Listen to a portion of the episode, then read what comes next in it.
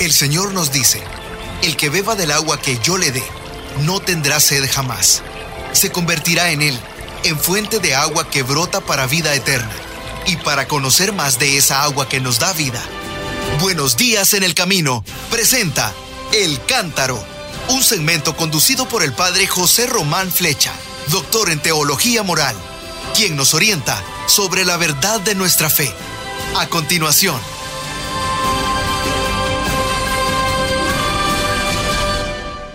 Mis queridos hermanos, soy el padre José Román Flecha de la diócesis de León, en España, y comenzando con el programa que nos habíamos trazado, vamos a seguir viendo esos caminos o esa navegación contracorriente, así la llamó el Santo Padre, al hablarnos de modo de ser santos, en el capítulo tercero de su exhortación, alégrense y regocíjense. Dice así que en las bienaventuranzas se dibuja el rostro del Maestro que estamos llamados a transparentar en lo cotidiano de nuestras vidas. Muy bien. Y en el primer momento nos presentó Él a los pobres de espíritu, porque de ellos es el reino de los cielos. Después hemos ya seguido con el Santo Padre la segunda bienaventuranza, que eran los mansos, felices, dichosos, bienaventurados los mansos, porque ellos heredarán la tierra. Así que hoy llegamos a la tercera. Felices los que lloran, porque ellos serán consolados. Escándalo supremo. ¿Cómo que van a ser felices los que lloran? El mundo de hoy, hoy que no llora nadie, como decía mi buena madre, que en paz descanse, ya no lloran ni en los entierros, decía ella. Y además los políticos, los medios de comunicación, solo quieren que estemos contentos, contentos, que no es lo mismo que, estar felices o que ser felices, pero bueno. Nos imponen el deber de mostrar nuestra satisfacción, porque si no, se sienten denunciados, criticados, así que el vernos con una buena sonrisa les hace creer que lo están haciendo bien. ¿Qué creen? Dichosos los que lloran. Un escándalo. ¿Y qué pasa? ¿Quiere usted que Jesús proclamara dichosos a los que hacen llorar? Ah, no, bueno, eso tampoco. Bueno, entonces habrá que preguntar a ver qué es lo que Jesús quiere. Porque yo creo que el Señor no proclama la dicha de la pobreza, sino la pobreza en el espíritu, es decir, la capacidad, la vaciedad para recibir a Dios, la plenitud de Dios. Segundo, Jesús tampoco proclama la felicidad de una mansedumbre los mansurrones, los que no, por no tener grescas ni discordias, pues no dan un paso. No es eso. Jesús quería proclamar la mansedumbre que se equipara a la humildad, de lo cual era modelo. Y por el mismo camino yo creo que Jesús tampoco proclama dichosos a los que lloran. ¿Se acuerdan que con motivo de la muerte de la hija de Jairo, entró en la casa y vio a todas aquellas mujeres que estaban llorando a sueldo, claro, porque las llamaban, las alquilaban, las pagaban para que lloraran y le dijo, fuera de aquí, señoras. Así que Jesús no proclama dichoso cualquier llanto, ¿eh? No, no. Si no, vamos a ver qué llanto. Yo creo que hoy además tenemos el problema de padecer el miedo al dolor. Un profesor de psicología de la Universidad de Sevilla escribió hace algún tiempo que uno de los problemas de hoy es la algofobia. Algos en griego significa dolor y fobeo, miedo. El miedo al sufrimiento. Por miedo a sufrir sufrimos ni se sabe cuánto.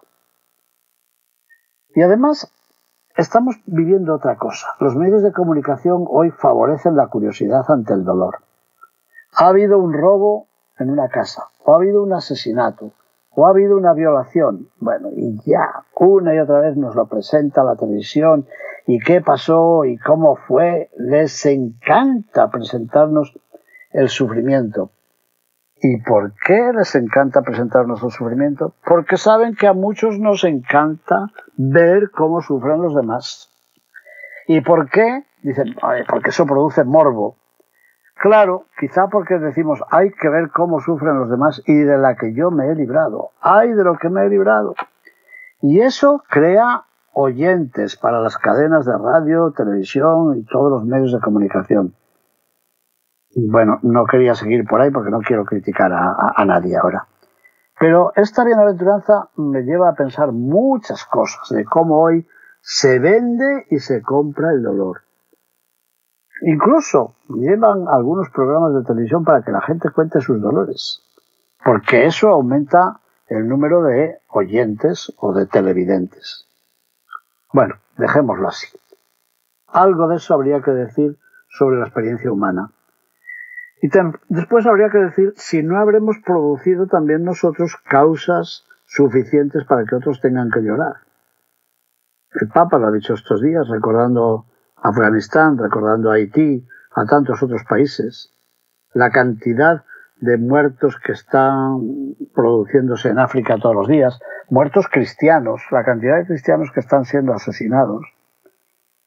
Ya San Bernardo decía que algunas veces somos perseguidos, pero otras veces somos perseguidores. Algunas veces somos los que lloran, pero otras veces somos los que hacen llorar a los demás, ¿no creen? Bueno, esto respecto al primer punto de estas catequesis nuestras, el ver, o sea, la observación de la experiencia humana. Segundo apartadito, escuchando la palabra de Dios. Preparando estos estudios, que han sido publicados también en mi libro sobre las bienaventuranzas, caminos de felicidad, ahí me di cuenta de que en la palabra de Dios es muy frecuente el llanto. Por el poco tiempo que tenemos voy a enumerar eh, solamente algunos puntos. En el Antiguo Testamento llora Agar. ¿Por qué? porque Abraham y Sara la expulsan, iba a decir, de su casa. No, vivían en carpas. A ella y a su hijo, se llamaba Ismael, ¿se acuerdan? Y es un ángel el que viene a consolarlos.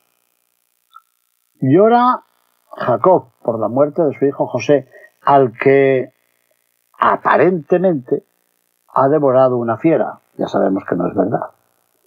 Y posteriormente el mismo José llora en el momento en que se da a conocer a sus hermanos. Yo soy José, su hermano. No teman. Recordamos también el llanto de todo el pueblo de Israel, de los peregrinos por el desierto. Lloran cuando creen que van a morir de hambre, lloran cuando creen que van a morir de sed, lloran cuando regresan los exploradores que Moisés mandó a recorrer la tierra prometida y les dicen que sí, que es una tierra muy linda, que produce leche y miel, que tiene grandes ciudades, pero que están defendidas por unos guerreros imponentes. Y el pueblo llora y llora y llora porque desea volver a Egipto. Llora la hija de Jefté, porque Jefté, después de vencer una batalla, promete que va a sacrificar, no sé si a Dios o a los dioses, a la primera persona que salga a recibirle. Y miren qué casualidad que sale su hija. Así que él dice que tiene que cumplir la promesa y que por tanto tiene que darle muerte a su propia hija. Y llora. Llora Ruth.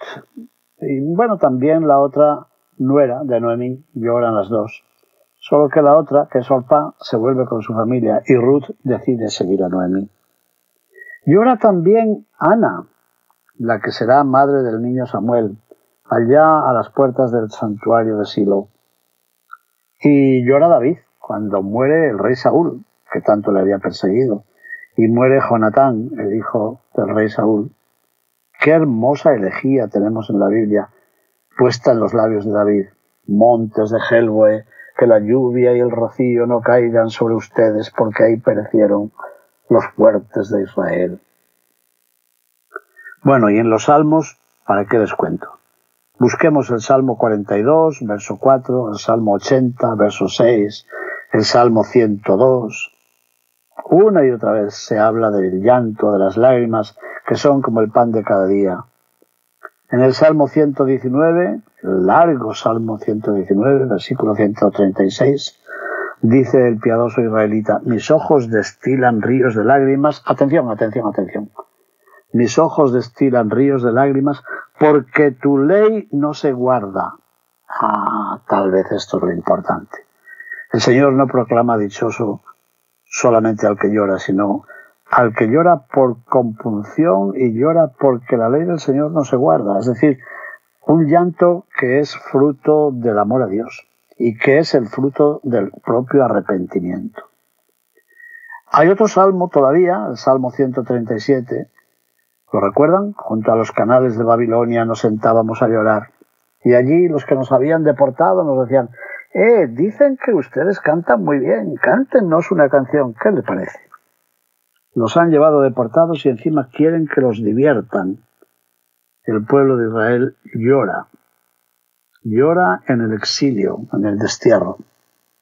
Pero hay otro salmo que habla también del llanto que nos alegra, por otra parte. El Salmo 126, muy bien traducido al español por el padre Luis Alonso Shekel.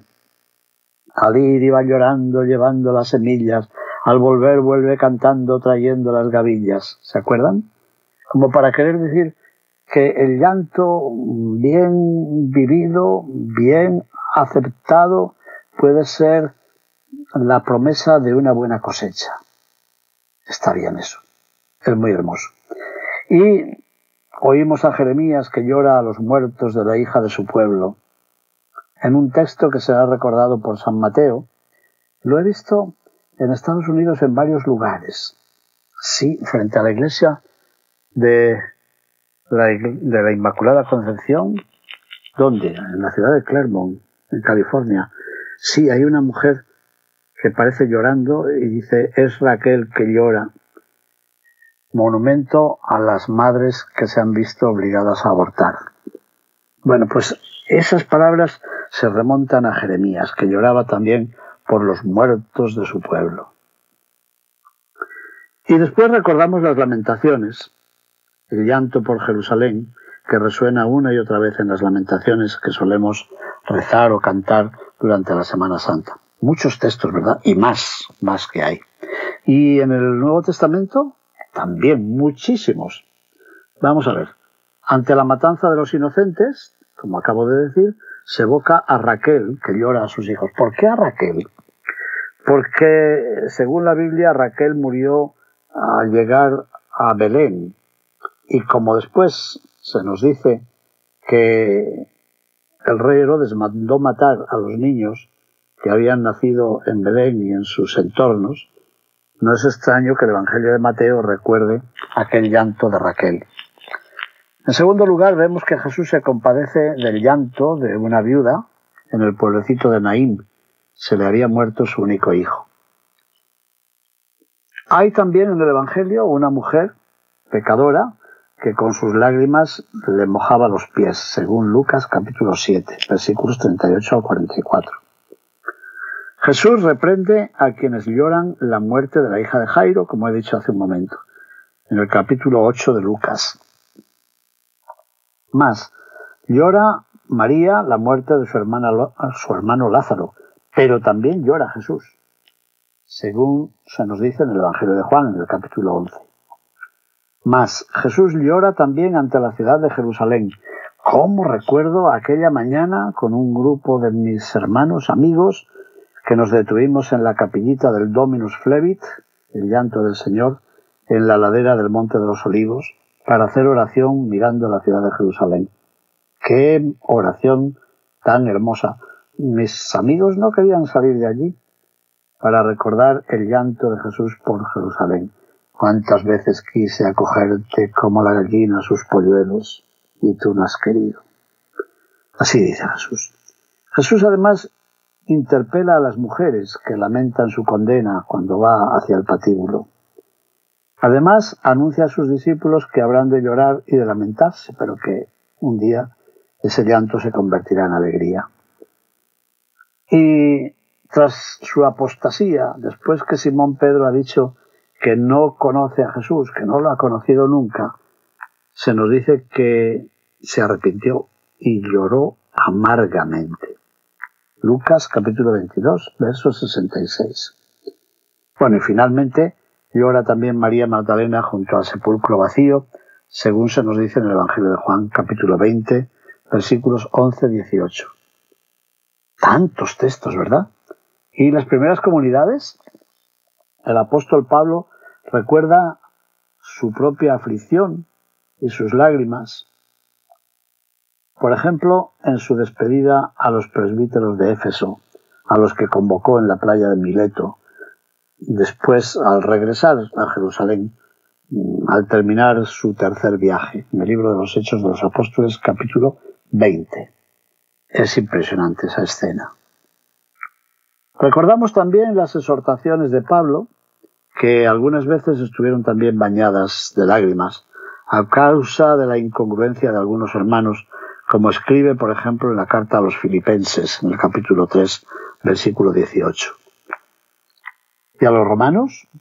A los romanos Pablo les pide que se alegren con los que se alegran y que lloren con los que lloran.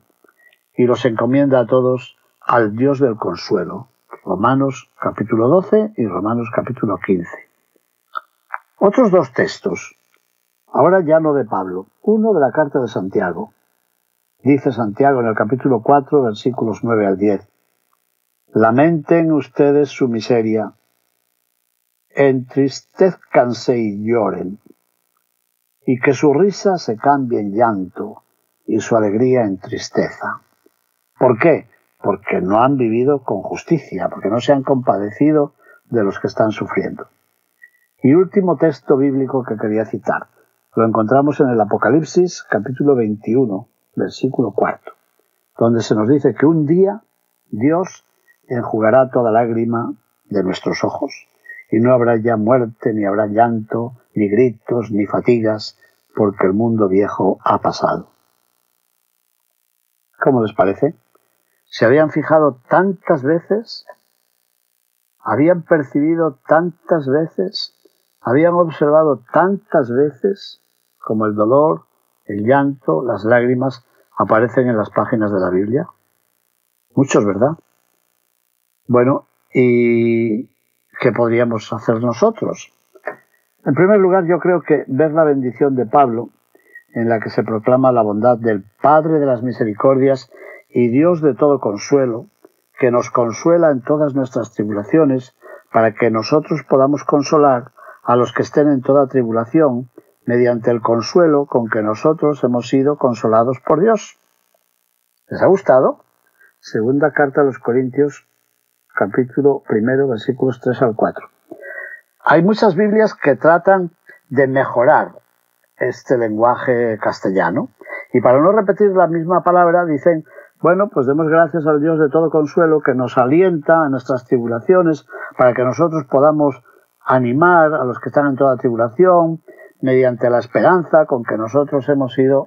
No, no, no, no, no, no, no está bien. Pablo utiliza siempre el mismo verbo el mismo sustantivo, consolar y consuelo. Y con razón, porque consolar en griego se dice paracaleo. Y el participio del paracaleo es paráclito.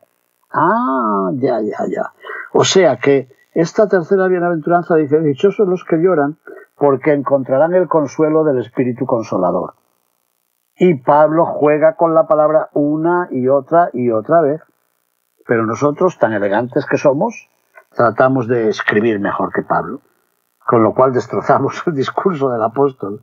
Él quiere decir que no consolaremos a nuestros hermanos dándoles una palmadita en la espalda, ni diciendo, no te preocupes hermano que eso se pasa, no, sino que el verdadero consuelo viene de Dios. Y si el consuelo no viene de Dios, nuestros consuelos a los demás valen bien poquito. Como el amor, si Dios me ama, con ese amor que Dios me ama, yo tengo que amar a mis hermanos. Si Dios me consuela de verdad, con ese consuelo que viene de Dios, yo tengo que procurar consolar, consolar a mis hermanos que sufren. Bueno, me gustaría seguir comentando este texto porque es hermoso. La segunda parte de esta bienaventuranza, dichosos los que lloran porque ellos serán consolados, nos invita a pensar en el Espíritu Santo, no se nos olvide. Bueno, y yo creo que además el consuelo que el apóstol recibe y que proporciona no nace de su propia persuasión, sino de la experiencia del consuelo que ha recibido de Dios. Por eso esta tercera bienaventuranza incluye la profecía del consuelo de Dios. Qué bien. ¿Qué podríamos hacer? Yo creo que recordar que los afligidos se equiparan a los pobres y a los humildes. Los que lloran son los que no encuentran apoyo en la sociedad y solo tienen consuelo en Dios. Como los pobres tienen su riqueza en Dios y los mansos tienen su fortaleza en Dios nuestro Señor. Al final, como vamos viendo con estas tres bienaventuranzas, las bienaventuranzas no solamente dicen cómo somos y cómo tenemos que ser, sino cómo es Dios y cómo está Dios actuando en nuestra vida. En consecuencia, vemos que en el mensaje bíblico el llanto, la aflicción, se consideran bienaventurados y tienen un sentido profundamente religioso, sobre todo eh, cuando se experimenta el peso de los propios pecados. Y entonces sí, entonces recibiremos al Espíritu Consolador, que es espíritu de amor y es espíritu de perdón. Todas las bienaventuranzas son proféticas en cuanto que anuncian algo y denuncian algo.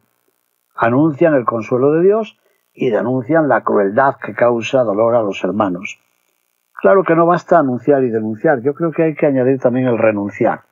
Renunciar a lo que pueda hacer sufrir a los demás y que a nosotros nos haga insensibles ante sus lágrimas. Bueno, pero esto lo decimos a propósito de las palabras del Papa. ¿Y qué ha dicho el Papa Francisco sobre esta bienaventuranza? En la exhortación Gaudete et exultate, alégrense y regocíjense, busquen el número 75. Dice, el mundo nos propone lo contrario, el entretenimiento, el disfrute, la distracción, la diversión, y nos dice que eso es lo que hace buena la vida.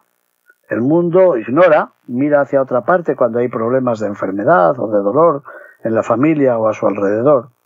El mundo no quiere llorar y prefiere ignorar las situaciones dolorosas, prefiere cubrirlas, esconderlas y de hecho se gastan muchas energías por escapar de las circunstancias donde se hace presente el sufrimiento, creyendo que es posible disimular la realidad, donde nunca, nunca puede faltar la cruz. Apareció la palabra cruz, fíjense qué casualidad. Bueno, pues la persona que ve las cosas como son realmente se deja traspasar por el dolor y llora, claro que llora en su corazón, y es capaz de tocar las profundidades de la vida y de ser, aunque parezca mentira, ser auténticamente feliz. Porque esa persona, esa persona sí es consolada, pero, como acabamos de decir, con el consuelo que viene de Dios y de Jesús, y no con el consuelo que da el mundo, que es siempre un consuelo ruidoso, bullanguero, qué sé yo, fiestero. No. Así, la persona que recibe el consuelo de Dios puede atreverse a compartir el sufrimiento ajeno y deja de huir de las situaciones dolorosas. De ese modo, dice, encuentra que la vida tiene sentido socorriendo al otro en su dolor, comprendiendo la angustia ajena, aliviando a los demás. Esa persona siente, pero lo siente de verdad, siente que el otro es carne de su propia carne y no teme acercarse hasta tocar la herida de los demás. Se compadece hasta experimentar que las distancias pueden borrarse. Y repite el Papa esas palabras que ya hemos citado de la carta de Pablo a los romanos. Lloren con los que lloran. En consecuencia, y como resumen, final del párrafo del Santo Padre, saber llorar con los demás, esto es santidad. Yo recuerdo también, y cómo no, la preciosa encíclica del Papa Benedicto XVI, Salvados en Esperanza, donde dice que las escuelas para aprender la esperanza son tres. Una es la oración, otra es la meditación sobre el juicio final y otra es precisamente la cercanía al sufrimiento de los demás. Bueno, pues con esta bienaventuranza del llanto y del consuelo se nos invita a mirar la existencia humana en otra perspectiva, sabiendo que el Dios de la esperanza es también el Dios del consuelo eterno que Él nos consolará y nos ayudará también a entregar a nuestros hermanos un consuelo verdadero, no una moneda falsa. El consuelo verdadero, no un billete de dinero falso, sino el verdadero consuelo que de Dios viene y por eso tiene garantía de autenticidad. Mis queridos hermanos, muchísimas gracias por su atención y bendiciones.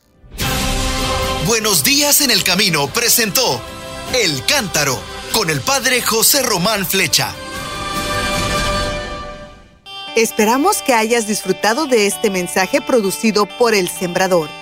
Si resides en Los Ángeles y a sus alrededores, Recuerda que puedes ver la programación de ESNE las 24 horas al día a través de la señal abierta digital en Canal 56.2 y por la radio.